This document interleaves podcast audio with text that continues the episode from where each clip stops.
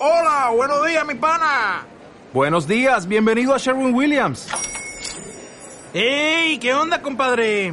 ¿Qué onda? Ya tengo lista la pintura que ordenaste en el ProPlus app. Con más de 6.000 representantes en nuestras tiendas listos para atenderte en tu idioma y beneficios para contratistas que encontrarás en aliadopro.com. En Sherwin Williams somos el aliado del PRO.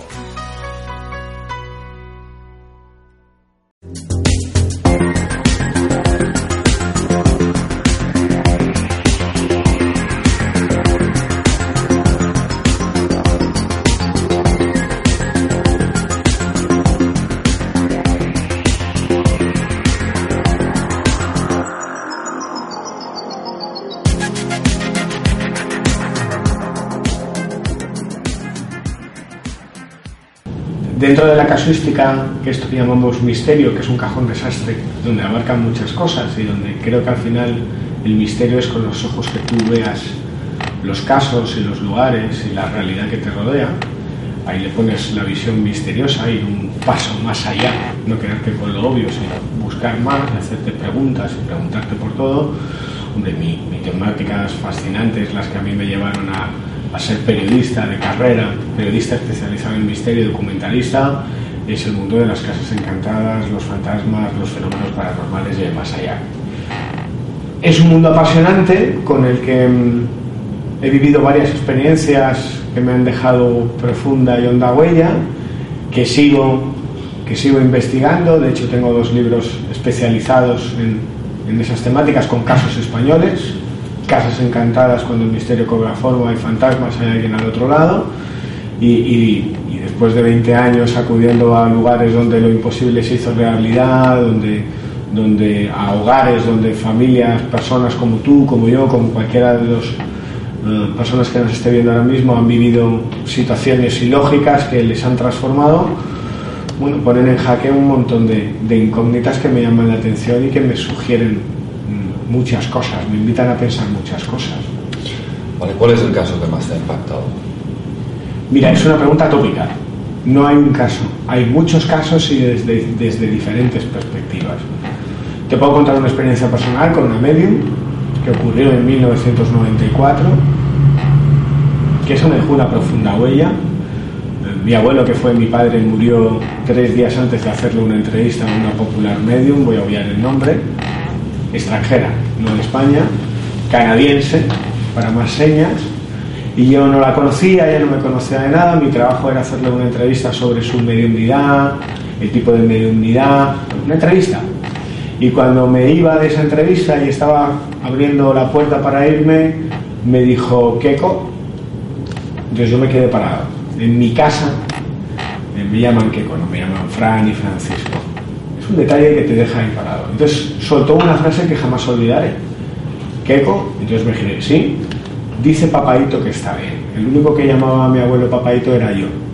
Y ahí hubo una conversación.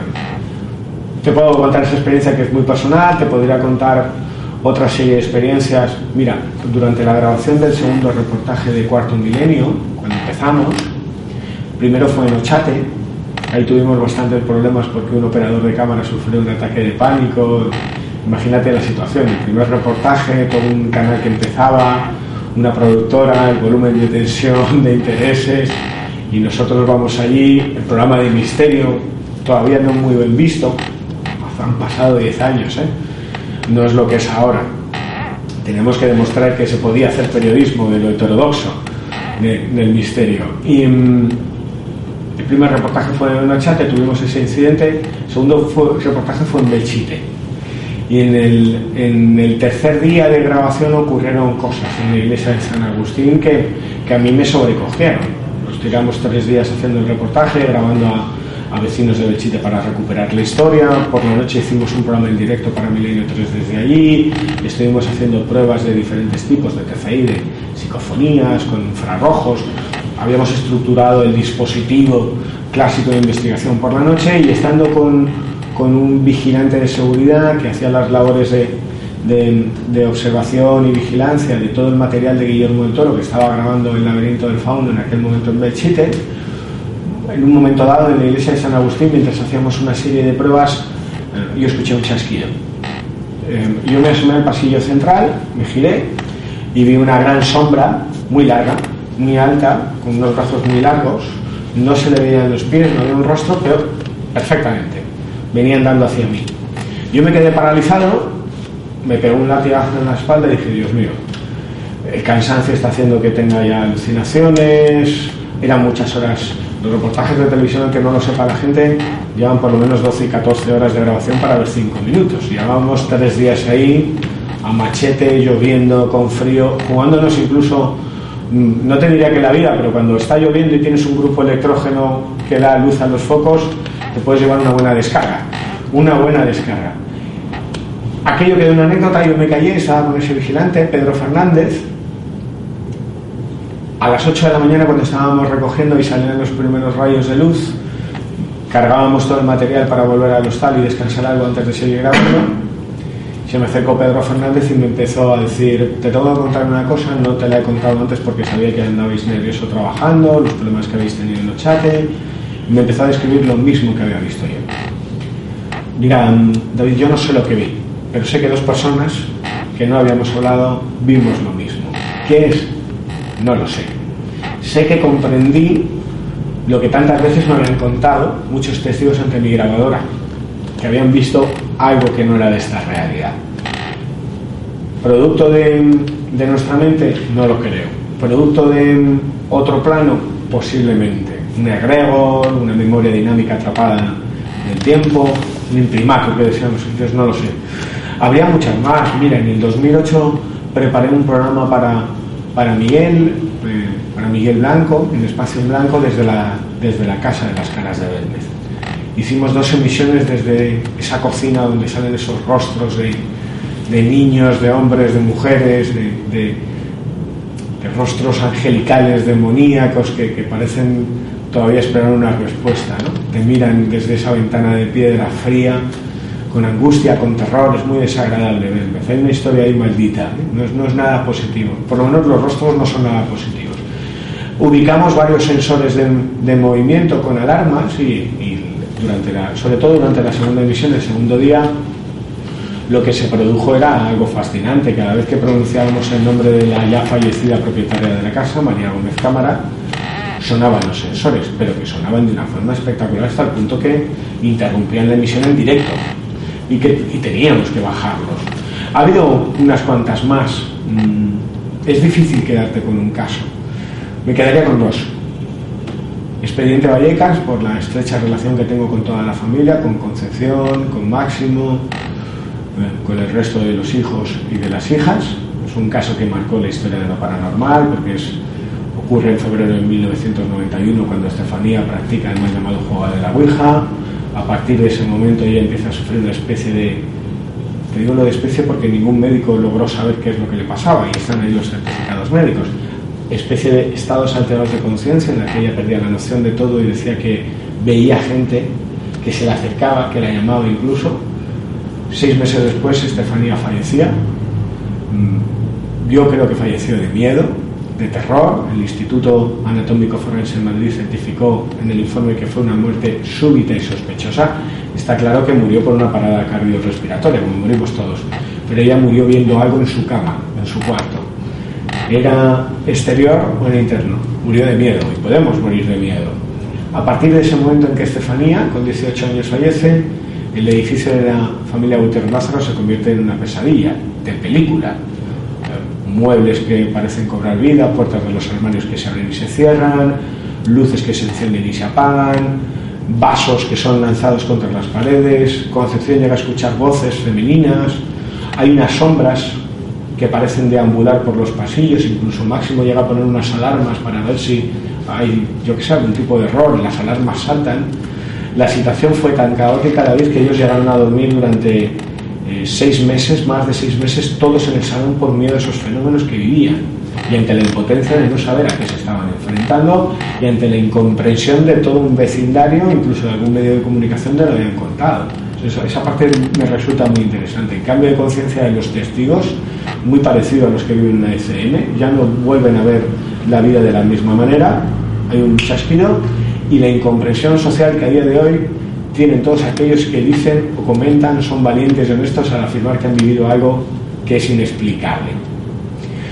Como te decía, llegan a vivir varios meses así la situación estalla cuando en noviembre de 1992, el 14 de noviembre, 12 o 14, no me acuerdo bien, fue en noviembre del 92, llaman a la policía y, en, esa, en su casa se presentan dos patrullas de la Policía Nacional comandadas por el inspector José Pedro Negri, cuatro agentes y un psicólogo y los policías, las fuerzas de seguridad del Estado, no es que hagan atestado con el testimonio del testigo, a todo pasado, no, se convierten en testigos y lo reflejan en ese informe.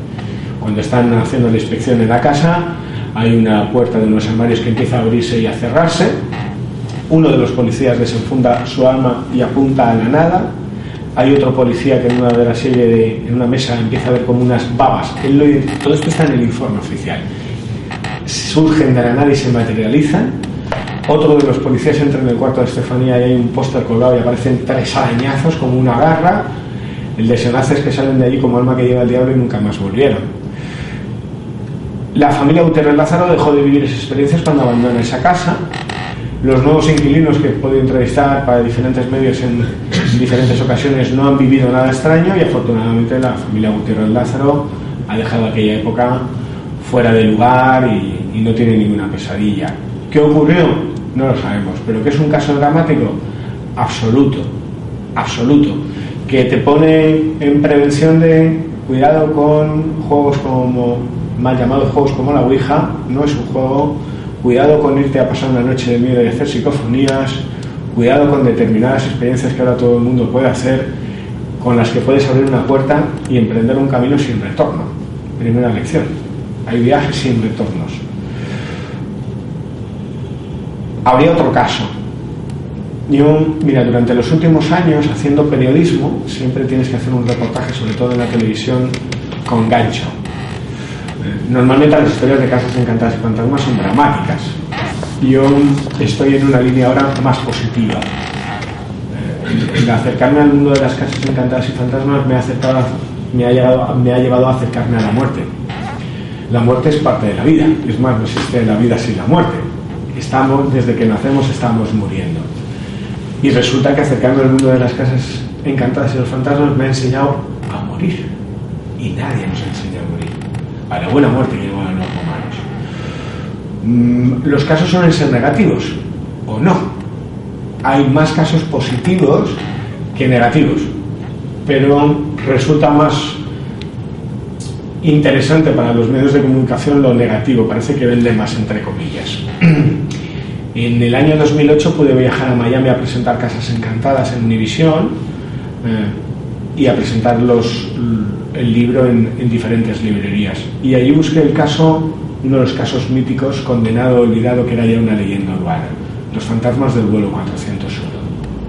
No es una casa encantada, no es un palacio, no es un cementerio, es un avión de la Eastern American Airlines, que el 31 de diciembre de 1972 hace el trayecto Nueva York JFK Miami.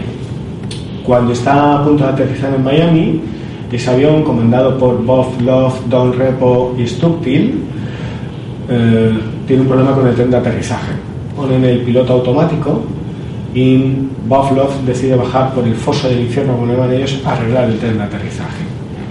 Sin que nadie lo sepa, alguien desactiva el piloto automático. Y mientras la torre de control de Miami está avisando de que están descendiendo, ellos siguen preocupados en arreglar el tren de aterrizaje el avión se estrella en los pantanos de Everglades, a 17 millas de Miami. Es una tragedia. Fue el primer accidente aéreo de una aeronave de ala ancha en Estados Unidos, provocó el cambio de la normativa aeronáutica y el informe oficial al que tuve acceso tras la investigación era un fallo humano. Bueno, el caso lo sacó a la luz John Fuller, seguramente muchos de los espectadores le conocerán porque fue el autor de Un tiempo perdido, primer libro donde se habla de abducciones, matrimonio Hill. Pues John Fuller hizo una investigación y sacó en su libro, luego hizo varios documentales sobre los fantasmas del vuelo 401. Tras la investigación, se recuperan piezas de ese avión siniestrado y se instalan en otros aviones. Y lo que empieza a ocurrir es que en los aviones con idénticas circunstancias de emergencia Bob Love y Don Repos aparecen.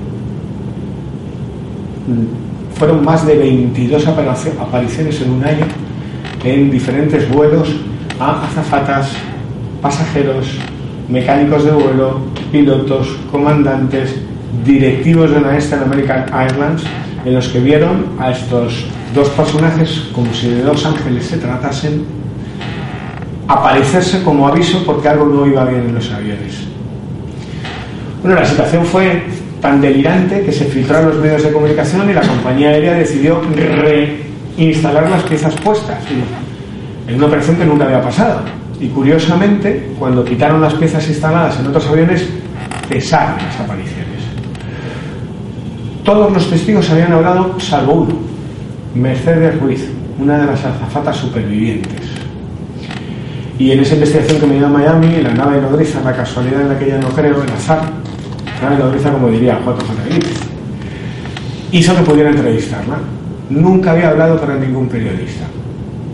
Y pude recuperar cómo fue siniestro, pude recuperar las apariciones que se dieron y que ella constató con sus compañeros en otros aviones de la compañía por primera vez y sobre todo una historia sobrecogedora que cabalga entre el morbo, la fantasía.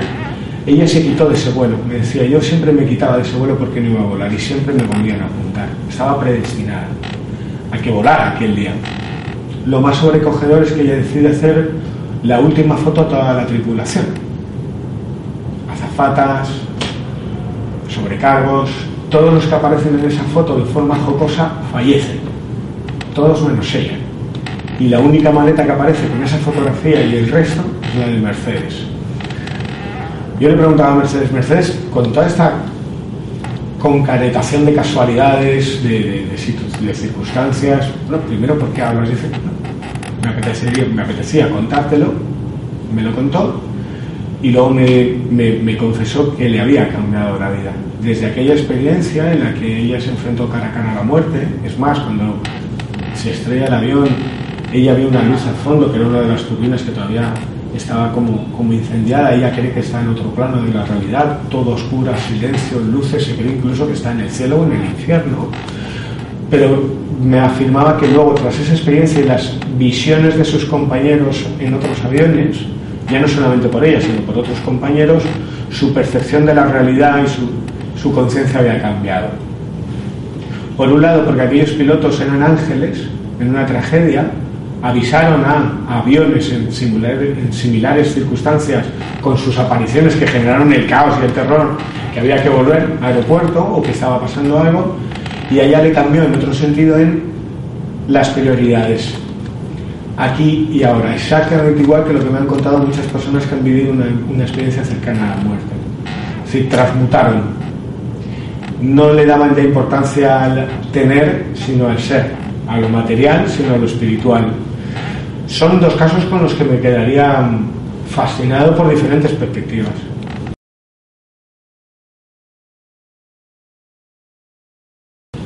Hay varios personajes que he podido entrevistar en los años 90 que a mí me han marcado y me hacen privilegiado. Yo me considero un privilegiado.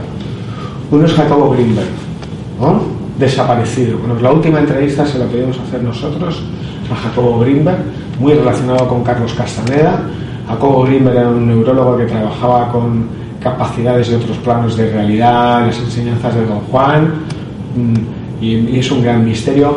Ese tipo a mí me llenó mucho, mucho, mucho. Me pareció que tenía una perspectiva fuera de lo normal. Otra de las grandes entrevistas, aunque sé que no te gusta, porque no estás de acuerdo con él, es Zacarías Sichi. También le entrevistamos en el 94. A mí me pareció un personaje fascinante. Te digo, te lo digo corazón voy a ser un poco salvaje, ¿vale? Yo, no dejo de ser periodista y, mis preguntas son qué, cómo, cuándo, cómo, dónde y por qué. hablar de extraterrestres o de infiltrados es algo ahí peliagudo ¿no? para un periodista. Yo no lo sé si lo hay. Sí que te puedo decir que he accedido a información militar, que no me guardan nada, pero tampoco me contestan nada que tienen más información de la que cuentan, pero porque no saben qué responder, no saben qué decir. ¿Qué dices que es que aparezca un, artefacto en una base militar? ¿Qué dices que es? Em, estoy absolutamente convencido, después de viajar a la isla de Pascua, a Perú, a Chile, eh, a Jordania, a Israel, a Egipto. He podido viajar de que hubo dioses en el pasado, sin lugar a dudas. Y la pregunta es ¿por qué? ¿Por qué no? ¿Por qué no? Muchos de los que hablan de intervenciones en el pasado no han recorrido mm, los ajos de los Moais de, Arrangaroa, no han visto el templo de los Ensumjores, no han visto un montón de lugares. Yo sí he podido tocarlos, he podido verlos, he podido meter los dedos en la llave y hacerme preguntas. Estoy convencido de ellos. Sitchin, aunque para ti esté equivocado, hizo algo maravilloso. Algo que también hizo Eric Bondine y que, que ha hecho Raymond Moody en otros aspectos. Cimbrear las conciencias. Fue un terremoto de conciencias. Provocó que miráramos en las antiguas culturas con otros ojos, que nos hiciéramos otras preguntas. Y a lo mejor está equivocado, nadie tiene la verdad absoluta. Pero provocó que medio mundo descubriera primero la cultura mesopotámica sumeria, era una eterna desconocida, eterna completamente desconocida, a nadie le importaba, poco se sabía. Y él hablando de los Anunnakis, de sus particulares teorías de esas entidades que venían a poner oro para su atmósfera, de tantas y tantas cosas, hizo que medio mundo hiciera. Hizo algo maravilloso, que no perdiéramos la capacidad de soñar.